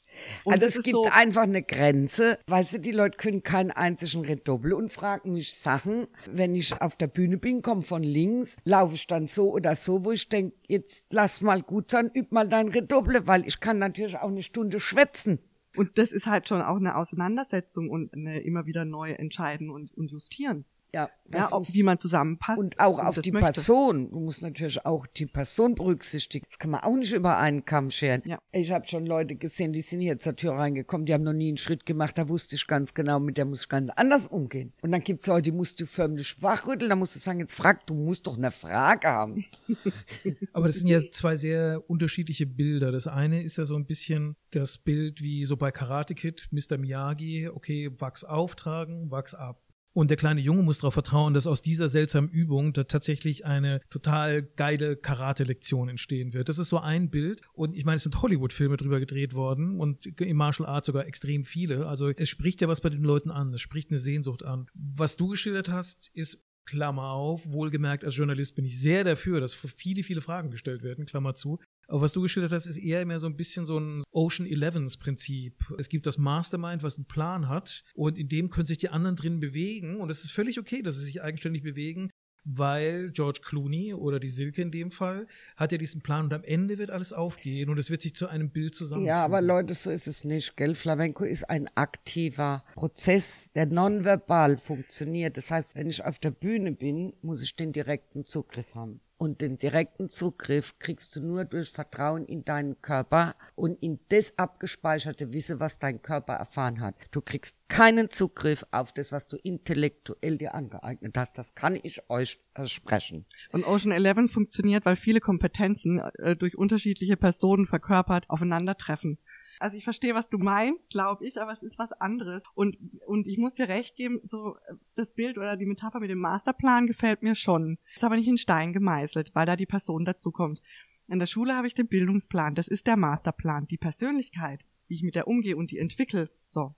Hier im Flamenco sehe ich das so entweder in der Klasse oder äh, in der Kathedra. Da haben wir verschiedene Palos, die wir zur Prüfung bringen, wo ich mich spezialisiere, wo ich in meiner Persönlichkeit rausschieß, weil ich da plötzlich stimmt alles. Oder wie die Susi gestern gesagt hat, in Soler populariert, also der, der Kompass ist in ihrem Körper drin. Ja, der eine Kompass läuft rein, der andere vielleicht weniger. Da gibt's diese, diese Unterschiede. Aber es gibt schon so einen gewissen Rahmen.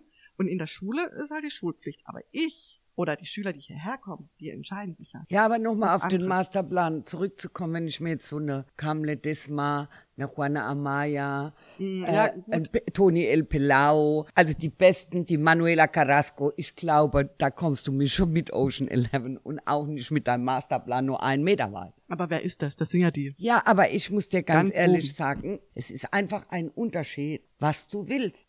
Wenn du auf die Bühne willst, musst du eigentlich deinen Masterplan so ein bisschen begraben, weil du wirst über zu viel Input geistig nicht tanzen können auf der Bühne und Leute begeistern. Das wirst du ja selber gemerkt haben. Sondern je weniger du weißt, desto besser sind manchmal die Momente. Also ich breche jetzt weder einen Stab für dieses, wie du vorhin gesagt hast, unreflektierte Lernen, noch möchte ich den Stab brechen für die andere Seite, sondern ich glaube, von Person zu Person, von Anspruch zu Anspruch, von Ausgangspunkt zu Ausgangspunkt muss das jeder irgendwie antastend und rausfinden. Es gibt keine Universallösung für gar nichts. Oder könnt ihr mir da zustimmen? Weiß ich nicht, ob ich dir da zustimmen kann, weil ich glaube schon, dass der Flamenco eine sehr stark emotionale und eine sehr stark nonverbale Komponente hat. Und der kannst du dich, glaube ich, nicht so nähern, wie du dich jetzt zum Beispiel einem Deutschunterricht nähern kannst, der natürlich auch hoffentlich, also ich habe es in meiner Schulzeit anders erlebt, eine positive emotionale Komponente hat, aber der hat halt eine sehr starke verbale Komponente. Also du kannst es verbalisieren, du kannst es in Worte packen. Der Kern, warum wir Flamenco geil finden, ist nicht wirklich gut in Worte zu verpacken. Ein García Lorca hat es halbwegs gut gekonnt. Danach gab es nicht so viele Leute, die das gekonnt haben. Und ich glaube dann halt eben schon, dass die Form des Unterrichts muss im Prinzip dem Ziel folgen, was es erreichen soll. Und ja, ich glaube schon, dass es sehr, sehr gut ist, dass wir mittlerweile mehr Stoff haben, wo wir uns einfach ein Bild verschaffen können, wo wir zum Beispiel über Choreografien, über Kante, wie der Kante aufgebaut ist, reden können. Aber, und das ist dann vielleicht etwas, was uns das Internet geraubt hat, die Fähigkeit, so Mr. Miyagi-mäßig zu sagen, mach einfach mal diese blöde Bewegung und mach sie exakt so lange, wie ich sage. Und ich sag dir dann schon, wenn es weitergeht, das ist, glaube ich, eine Fähigkeit, ein Mechanismus, der schon sehr, sehr wesentlich dafür ist, dass am Ende was Gutes Ja, aber jetzt mal ganz ehrlich, guck dir doch den Unterricht an. Also ich kenne nur Miyagis Anhänger. Die machen alles nach. Ich, ich bin, wäre ja glücklich, wenn ich lauter Silkes da hocken hätte. Die Leute wollen kommen und wollen, dass jemand da vorne was vormacht. Sie machen es nach und finden es geil. Jetzt mal ganz ehrlich, ja, was und, reden wir denn jetzt? Nee, und das finde ich auch völlig in Ordnung. Und das mit dem Masterplan meinte ich halt irgendwie schon, also so von dieser Lehrersicht aus gesehen. Natürlich kann man bei einer Horner Meier keinen Plan aus, auspacken oder bei jemand anderem. Aber dass man, wenn man eine, eine Klasse hat, dann sagt, okay, mach mich nach, kopier mich, das ist doch super. Und auch hab die Freude dabei. Und ich überlege mir dann, wie, was biete ich denn an? Was mache ich denn? Das dass, stimmt. Dass die Schüler sich also entwickeln. Aber ich, ich dachte jetzt, wir, wir reden eigentlich jetzt, ich dachte jetzt wieder an den Schüler. Schüler. Entschuldigung. Mhm. Deswegen dachte ich, die meisten haben, glaube ich, jetzt nicht irgendwie einen Plan. Und ich dachte vom, von Nein, der, der Lehrerseite Schüler, aus. Der Schüler soll ja keinen Masterplan haben, sonst kann er ja keine Rolle in dem Masterplan des Lehrers spielen. ja, aber er fängt ja auch erst an. Fängt, ja, ja, klar, klar. Das ist ja genau das. Und es klingt manchmal, also in der Schule wird einmal so manipulativ. Die Sieger hatte einen Masterplan. Ja, das ist aber. Ja, also jetzt, jetzt, deswegen, ihr verwirrt mich jetzt ein bisschen. Von welchem Schüler reden wir denn jetzt? Also, wir reden. Äh, reden wir von einem Kathedra-Schüler, der sollte nein, einen Masterplan nicht, haben? Nein, wir reden vom kleinsten gemeinsamen okay, dann Schüler. der sollte keinen Masterplan haben, weil er würde wahrscheinlich dann afrikanischen Tieftanz machen oder so. Weil wie soll jemand einen Masterplan vom Flamenco haben, wenn er anfängt? Das geht ja gar nicht. Nee, und jetzt schließt sich der Kreis. Initialzündung wie wir vorhin gehabt haben, es ist eine Initialzündung, eine Emotionalität, irgendwas, wo man sagt, das mache ich. Und da gehe ich hin und da fange ich an. Dann hat man keinen Masterplan. Es ist eine Emotion genau. und dann will man das lernen. Und dann entwickelt sich das weiter und auf diesem Schritt haben wir da, äh, oder auf dem Weg haben wir unterschiedliche Schritte da durchgemacht und Klar, wenn man das dann irgendwie intensiver betreiben möchte, das war eine bewusste Entscheidung. Ich habe dann ein halbes Jahr mich gequält und dann kam ich irgendwann zu Renate und gesagt, wenn die Nein sagt, dann bricht erstmal eine Welt zusammen. also es war ganz schlimmer, eine Geburt quasi für mich überhaupt, das zu verbalisieren. Und weil ich mir überlegt habe, wenn ich das mache, mache ich's. Aber diese Initialzündung ist emotional. Das stimmt. Ja. Ich meine, auf der Bühne bist du kannst ja nur ähm, alles im Flamenco ist reines Herz, Emotionalität. Alles andere Technik ist alles sekundär. Wissen ist auch sekundär. Das braucht man, aber zuallererst ist ja die Emotionalität, dass du es hinbringst, so eine Kraft zu haben und so eine Leidenschaft, dass du die ersten vier Reihen zum Heulen bringst. Und das geht nur mit Selbstvertrauen. Selbstvertrauen geht in, finde ich, im Tanz. Ich weiß nicht, wir hatten schon mal davon, ich komme wo ganz anders her. Ich komme vom Volleyball, vom Surfen, vom Snowboard. Ich bin jetzt nicht die Tänzerin per se äh, in, in meiner Jugend noch nicht. Ich finde schon. Aber mit dem Körper so zu agieren, braucht, also das finde ich so spannend am Flamenco, weil so vieles greifen muss, um dann mit diesem Selbstbewusstsein übers, von sich selber sagen, ja, das ist gut, das ist richtig, wie ich bin, oder es ist schön, wie ich bin, dann die Technik greifen zu lassen und dann loszuwerden und dann wieder loszulassen. Das ist eine Faszination, das ist Wahnsinn. Ich würde da gerne eine kleine Anregung geben, da ich selber mal vor langer, langer Zeit sehr, sehr kurz auch mal Volleyball gemacht habe, glaube ich, glaube ich sagen zu können, dass die Fähigkeit einer Volleyballsportler, Sportlerin, jemand auf der anderen Seite des Netzes einen Schmetterball in die Fresse zu schlagen, ähm, einen gewissen Killerinstinkt auslöst, der, glaube ich, auch im Flamenco nützlich sein kann. Ich habe bevorzugt auf den Boden gezielt und getroffen. Aber ich muss sagen, also wenn wir jetzt auf, über die Silke sprechen wollen, Killerinstinkt hat sie schon. Ja, ich sag ja, Volleyball, eine unterschätzte... Im positivsten Sinne. Okay, danke. Jetzt kommen wir, noch mal, ich, ich, kommen nicht noch mal zu unserem Lehrer. Genau, genau. Äh, ich, ich wollte das, den Teil abschließen. Ich glaube, was man gesehen hat, ist ein bisschen in Richtung der Schüler, ist, der Unterricht wird besser, wenn man mit einer Bereitschaft reingeht, auch mal an eine Schmerzgrenze, sei es emotional, sei es einfach vom, von dem, was man macht, hinzugehen und eben auch das Vertrauen an den Lehrer hat zu sagen, das ist Teil eines sinnvollen Gesamtplans, auch wenn ich jetzt im Augenblick sage, oh, möchte ich das lieber vielleicht mal erklärt bekommen, Elternsprechstunde, das geht so nicht, sondern einfach mal das Vertrauen zu haben, auch solche Teile zu machen. Aber die Frage ist ja noch nicht beantwortet worden. Jetzt mal angenommen, nicht die Einäugigen wollen die Blinden unterrichten, sondern jemand hat ernsthaft die Überlegung, ich mache einen gewissen Weg im Flamenco, A, soll, muss da eigentlich Unterrichten dazugehören, um selber im Flamenco besser zu werden? Und B, ab wann weiß ich denn eigentlich, dass jetzt der Punkt ist, dass das für mich okay ist? also ich glaube, das weiß man nicht so genau, wann der Punkt ist. Da muss dann jemand kommen und dem Mariki hat auch zu mir gesagt, so jetzt gehst du nach Hause und unterrichtest. Und ich habe gesagt, um Gottes Willen, was denn? Und ich habe zu dir auch gesagt, du fängst jetzt an. Also ich glaube, da muss einfach mal so ein Schub von außen. Der richtige Lehrer ist für mich sowieso derjenige, der sich ehrlichen Herzens bemüht, sich fortzubilden. In seinen Möglichkeiten authentisch das Beste zu geben und die loszulassen in Frieden die er nicht mehr weiter begleiten kann, weil sein Latein am Ende ist. Es gibt's ja auch, dass dich ein Schüler überholt. Und da muss man auch ehrlich sein und äh, das ist für mich der richtige Lehrer.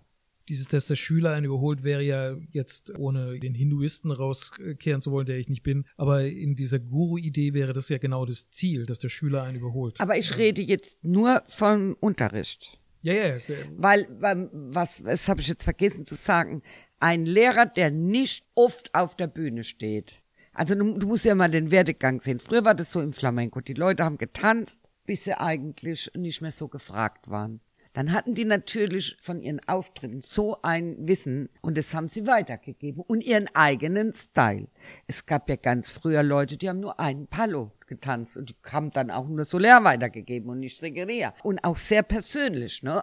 Und ich finde, jemand von uns jetzt hier, die Kathedras, also die den Weg der äh, geprüften Professora machen, die müssen auf die Bühne. Wenn jemand nicht auf der Bühne war, kann er auch bei allem angesammelten Wissen nicht wirklich unterrichten. Nicht mit Emotionalität. Ich denke, du wirst die Guachira, alles Wissen, was du jetzt hast, viel besser vermitteln können, weil du es schon x oder nicht. Ja, doch auf jeden Fall. Es ist so dieses, man geht raus und dann geht was los. Man reagiert und agiert, e-, egal was da ist. Man kann nicht stehen bleiben und entdeckt sich selber auf was kann ich zurückgreifen und auf was denn gar nicht und wo habe ich mich wohlgefühlt und wo nicht und wo habe ich gekämpft. Und da kann man ja noch mal reingehen oder sich halt auch mal drüber freuen, dass man sagt, der Anfang war ja super, aber dann oder zwischendrin oder warum wir hatten davon, warum habe ich die Escovia ähm, verkackt, die ich eigentlich kann von den Schritten her, von der Technik, weil ich sagst, ja, weil du mit einer Emotionalität reingegangen bist, die hat dir so viel Kraft geraubt, das habe ich erstmal verdauen müssen, weil ich das gar nicht geblickt habe. Am so, Anfang, ja. Ja, also und so macht man eben so die Entwicklung, es ist wie beim Schreiben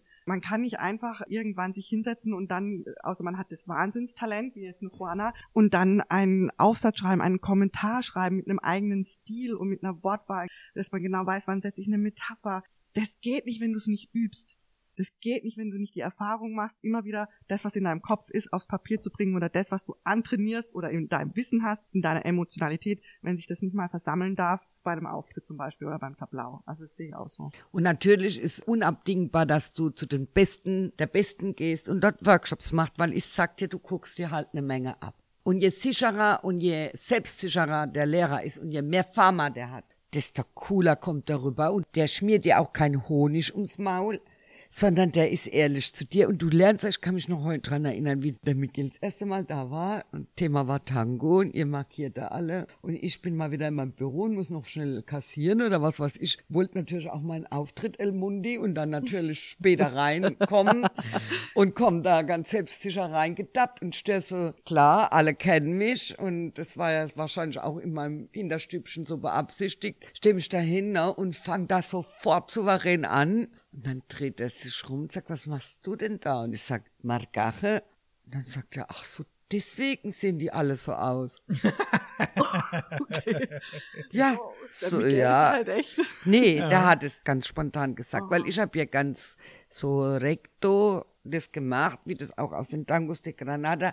Das war gerade die große Zeit meines Männerunterrichts. Das heißt, ich habe beim Toni El Belao und bei dem Huertas, bei allen Männern, ich wollte nur Männerunterricht, warum auch immer. Und dann kommt der Miguel da aus Sevilla mit ganz anderen Tangos, wo du alles aus dem Körper rollst. Und ich komme da mit meinem 1900 Gladbach im am Nationalballett oder was. Und so haben die mich alle auch weitergebracht mit ihren kleinen Ohrfeigen, muss ich ganz ehrlich sagen. Und Das muss man halt auch ab Miyagi, sag ich nur. Miyagi. Ich hätte nicht gewagt zu fragen, ja, wie soll ich das denn machen?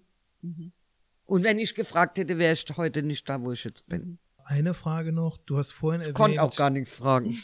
Silke, du hast vorhin erwähnt, dass es eine emotionale Entscheidung war, wo du gesagt hast, jetzt möchtest du auch den Flamenco unterrichten. Würdest du sagen, dass es diesen Moment braucht, um für sich zu wissen, okay, jetzt geht's los mit Flamenco-Unterricht? Oder hättest du damit leben können, dass du sagst, so rein rational, nun denn, wir haben so und so viele Ballos uns angeguckt, die Füße sind für wahr flink, äh, das Verständnis Das so für, die, schön, für die. Letras ist in meinem Ohr, lasst uns nun selbst unterrichten. Oder, oder muss es dann so dieser emotionale, nicht zwingend logisch begründbare Moment sein? Also so wie du es so, so schön geschildert hast, wäre ich, glaube ich, würde ich mit 90 anfangen, weil ich denke, oh, jetzt soll ich, würde ich es mal probieren wollen.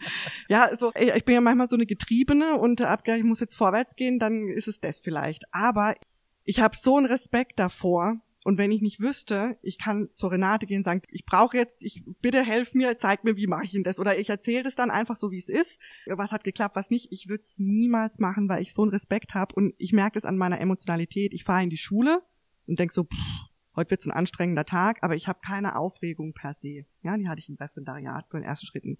Aber vor den Unterrichtsstunden im Flamenco, ich mache mir einen riesen Kopf. Ich weiß nicht, ob das so funktioniert. Ich weiß nicht, ob ich das so mache, wenn ich mich im Spiegel sehe. Wir haben es ja manchmal davon, denke ich so, oh Gott, Renate, irgendwie, ich weiß nicht, das ist komisch. Wie gesagt, wenn ich nicht diesen, diese Initialzündung gehabt hätte, dieses Getriebensein war es viel mehr. Und dass sich das dann auch noch realisiert hat mit 90. Ich meine, du musst ja auch überlegen, früher war das ja ganz anders. Also die meisten, die jetzt auch hier so um mich rum Unterricht geben, waren früher in meinem Unterricht. Und wenn ich nicht konnte, haben die mich vertreten. Das ist natürlich clever. Und äh, weißt du, und da lernst du unheimlich viel. Mhm. Also es gab Zeiten, da ging es mir nicht so gut. Ich glaube, die Susanne Bustani hat irgendwie, was weiß ich, wie viele Stunden vertreten. Da war an die Messe noch gar nicht zu denken. Und so war das bei der Marikia auch. Ich kann mich noch gut erinnern, da waren Gitanos, also du, wir reden hier von einer Klasse von 60 oder 70 Leuten. Ich vergesse das nie im Leben. Tientos, ich stehe da auch drin, ne, im Zuge meiner Ausbildung. Und dann sagt die Marikia, ja, sie müsst jetzt mal auf die Toilette und macht, und du machst jetzt die Klasse zu mir. Ich konnte, du weißt ja, ich konnte ja ganz schlecht Spanisch. Der Gitarrist gegrinst. Die Vergangenheitsform ist in dem Moment diskutierfähig. Okay. Naja, aber ich kann alles durchbringen, was ich will. Ja, ja, du wirst verstanden, aber wenn deine Hände gefesselt wären, wäre es schwieriger. Aber ich krieg die Sachen besser durch als du. Wenn es drauf ankommt. Das kann ich dir jetzt schon erzählen. Da gehört nämlich auch eine Emotionalität dazu, diese Sprache so zu sprechen, wie sie dort gesprochen wird. Mit Händen und Füßen. Aber von dem mal abgesehen, der Miguel hat schon gegrinst, es war der Gitarrist dort. Und ich musste ja auch diese Tientos dann singen, weil die Marike hat es ja auch da gesungen. Also ich habe natürlich kein Wort gesungen, sondern nur la la la la, aber die Tonart. Und die kam einfach nicht mehr wieder. Die ist nicht wiedergekommen. Und Man, ich habe dann nennt, man, irgend, man nennt sie ja auch den Mr. Miyagi von Granada. aber ich hatte ja schon zu, also habe ja zu Hause auch schon unterrichtet. Irgendwann habe ich das vergessen und habe dann das gemacht, was ich immer mache. Und mein größtes Lob war, dass da wirklich so eine Gitana hinten nachkommen hat. Das wäre so ein toller Unterricht gewesen. Wow. Und ich war voll von den Zocken. Und dann kamen die Kinder und gesagt, huch, hab ich mich verspätet. Ich hab da draußen jemand getroffen. Und deswegen sag ich dir, früher war das ganz natürlich. Also auch der Miguel hat immer eine, die diese ganze Substitution macht mit den Leuten, die das vorarbeitet und so, das ganz normal die Juana jetzt nicht, außer ihrer Tochter früher. Aber die meisten, die ich kenne, haben so eine Schülerin, die das immer dann einspringt oder vertritt. Und so lernst du das. Und da bei mir ja alle Plätze besetzt waren, ich hätte ja auch unmöglich allen elf Kathedras hier einen Platz anbieten können, damit sie unterrichten. Musste ich das anders machen. Und deswegen habe ich das auch dann so gemacht, dass ihr woanders euch was sucht, aber dass ihr natürlich jederzeit von mir Unterstützung bekommt. Aber ich muss dir sagen, ich finde, du machst es super und von mir kommt da nicht viel. Also du erkennst die meisten Sachen selber. Ich glaube, du wurdest auf die Schiene gesetzt und bist da alleine losgefahren. Also ich habe nicht das Gefühl, dass du mich in irgendeiner Form brauchst. Naja, schon. Also und das und ich habe halt einen Wahnsinnsanspruch da, ich glaube halt auch von diesem Schuljob einfach da einen guten Job zu machen. Und da ich im Flamenco einfach in den Kinderschuhen stecke, bin ich da halt mit einer Unsicherheit und gehe halt raus und frag. Ich muss halt Wissen mir holen. Also Wissen und gezeigt bekommen, wo kommt der Arm her? Wie, weil ich, ich habe da schon intuitiv Armbewegungen gemacht und dann dachte ich so, ja, aber hoppala, wie erkläre ich das denn? Mir ist ja gar nicht klar, wo der herkommt. Und dann hat er natürlich schon gefragt. Also, also ich meine, was bei dir natürlich viel schwerer ist als bei mir, ich finde auch alle Respekt vor allen Flamencos, die halt viel später angefangen haben. Das Wissen hat sich einfach auch nach unten durchsickernd so wahnsinnig breit gemacht. Also es gibt so viel zu lernen und mhm. dass das viel, viel schwerer heute ist. Also der Anspruch ist schwerer, als wenn ich mir das andenke, was so in der Summe dann wieder zählt, ist ja, dass man für sich eine Satisfaktion hat und ein gutes Gefühl was einem dann mal trägt über schlechtere ja, Situationen hinweg oder ein anstrengendes Training oder wie auch immer. Und das ist ja dann schon auch die, die Schüler da abholen und dann muss man es wieder runterbrechen. Ja. Ja, auf so, auf die, die Basis, wir, wir sind eine Gruppe, wir treffen uns hier zusammen, jeder kommt mit seinem Alltagskruscht, wir lassen den mal fallen, gehen in unseren Körper, wir gehen in die Musik, weil die zieht uns an. Und diese Art von Tanz und die Art von Energie und Emotionalität und die finde ich schon nicht eigen, ja doch, nee, einzigartig nicht, mir fehlt jetzt das Wort, finde schon faszinierend Fesselnd, und faszinierend. einzigartig, finde ich schon. Das sind schon zwei sehr schöne Worte dafür. Und was ist denn mit dir, Santi, zum Abschluss? Wen findest du denn als der richtige Lehrer? Also mich zum Beispiel nicht, weil ich habe ein einziges Mal tatsächlich eine Stunde vertreten und meine große intellektuelle Herausforderung war, dass ich gemerkt habe, ich muss jetzt jeden Schritt so machen, dass jemand, der hinter mir steht, auch tatsächlich erkennen kann und dass er jedes Mal derselbe Schritt ist. Und wenn man Schüler ist, nimmt man das so als garantiert hin, äh, Gottes Gnade, das wird schon passen. Ja, und plötzlich stellst du fest, das ist nicht so selbstverständlich, den Schritt tatsächlich so zu machen, dass es sich anfühlt, wie so soll das sein und so kann man es auch nachmachen für mich der richtige Lehrer, ähm, ganz ehrlich gesagt, also ich habe zwei Lehrerinnen erlebt, jetzt anwesend am Tisch ausgeschlossen, die ich immer sehr beeindruckend fand. Ich habe viele erlebt, die ich beeindruckend fand, aber zwei, die ich ganz besonders beeindruckend fand. Das erste ist die Malikia, weil das ist diejenige, die diese magische Kraft besitzt, als sie noch wirklich aktiv unterrichtet hat und nicht nur so punktuell, wie es heute altersbedingt leider der Fall ist. Aber als sie aktiv unterrichtet hat, hat sie diese Fähigkeit gehabt, sich vor dich zu stellen, dich anzugucken, während du einen Schritt machst und es mit dem Blick zu erzwingen, dass der Schritt richtig geworden ist. Stimmt. Also so nah an Magie habe ich noch niemand anderen kommen sehen. Und dann auf der anderen Seite ist für mich die Juana Amaya, weil die eine Tänzerin zu 150 Prozent ist. Und ich habe die bei ihrem ersten Workshop hier erlebt und habe gesehen, wie sie da immer zusammengezuckt ist, wenn sie unsere Füße gehört hat. Weil es hat ihr körperlich wehgetan, das zu hören. Und die hat aber, wie man heute, zum Beispiel, wenn man zu ihr nach Sevilla in den Unterricht geht, die hat sich wirklich selbst beigebracht, wie man unterrichtet. Ja, ja. das stimmt. Und zwar gegen ihre eigene Natur. Also ja. wenn es nach ihr geht, würde sie nie mit einem Schüler konfrontiert werden, weil das für sie ein unnatürlicher Zustand ist. Schön gesagt. Und Stimmt. Und das ist so ein bisschen, ja, es gibt Leute, die selbstverständlich den Gully aufmachen und in die Kanalisation gehen. Aber wenn ich einen Parfümeur habe, der freiwillig sich darauf trainiert, als Kanalarbeiter zu arbeiten, ah, wie geil. das ist nochmal eine, eine Leistung, die ist so wirklich erwähnenswert. Gute Metapher. Aber wir sind auch, wenn ich jetzt mal auf die Uhr gucke, definitiv ans Ende unserer Sitzung war heute, heute gekommen. so, es war ein richtig gute, gutes Gespräch, Silke. Ich danke dir, es war richtig cool. Es Ja, hat uns so einen Spaß Spaß gemacht. gemacht. Ja, es ist spannend mit euch über die Thematik zu sprechen. Ja, und ehrlich gesagt, wir hätten wahrscheinlich noch eine Stunde weiterreden können, aber irgendeine arme Sau und die arme Sau bin ich, muss das Ganze danach noch schneiden. Und das ist schon genug zu schneiden. Also habt Verständnis, dass ich hier sage, es ist genug. Wir verabschieden uns. Bis zum nächsten Mal am grünen Tisch. Ja, am grünen Tisch war mit mir Santiago, die. Renate, Und die Silke. Wir hoffen, dass ihr beim nächsten Mal wieder dabei seid und dass es euch Spaß gemacht hat. Bis dann. bis dann. Bis dann. Tschüss.